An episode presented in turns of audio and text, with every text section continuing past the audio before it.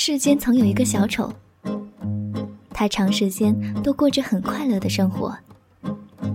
但渐渐的，有些流言传到了他的耳朵里，说他到处被公认为是个极其愚蠢的、非常鄙俗的家伙。小丑窘住了，开始犹豫的想：怎样才能制止那些讨厌的流言呢？个突然的想法使他的脑袋瓜开了窍，于是他一点也不拖延的把他的想法付诸实行。他在街上碰见了一个熟人，那熟人夸奖起一位著名的色彩画家。得了吧，小丑提高声音说道：“这位色彩画家早已经不行了。”您还不知道这个吗？我真没想到您会这样。您是个落伍的人啦！熟人感到吃惊，并立刻同意了小丑的说法。今天我读完了一本多么好的书啊！另一个熟人告诉他说：“得了吧！”小丑提高声音说道：“您怎么不害羞？”这本书一点意思也没有，大家老早已经不看这本书了。您还不知道这个？您是个落伍的人啦。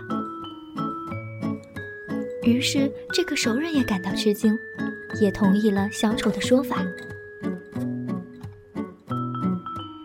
我的朋友杰克真是个非常好的人呐。第三个熟人告诉小丑说，他真正是个高尚的人。得了吧，小丑提高声音说道：“杰克明明是个下流东西，他侵占过所有亲戚的东西，谁还不知道这个呢？您是个落伍的人啦。”第三个熟人同样感到吃惊，也同意了小丑的说法，并且不再同杰克来往。总之，人们在小丑面前无论赞扬谁和赞扬什么，他都一个劲儿的驳斥。只是有时候，他还以责备的口气补充说道：“您至今还相信权威吗？好一个坏心肠的人，一个好毒辣的家伙！”他的熟人们开始谈论起小丑了。不过，他的脑袋瓜多么不简单，他的舌头也不简单。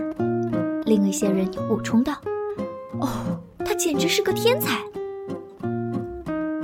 随后，一家报纸的出版人。请小丑到他那儿去主持一个评论专栏。于是，小丑开始批判一切事和一切人，一点也没有改变自己的手法和趾高气扬的神态。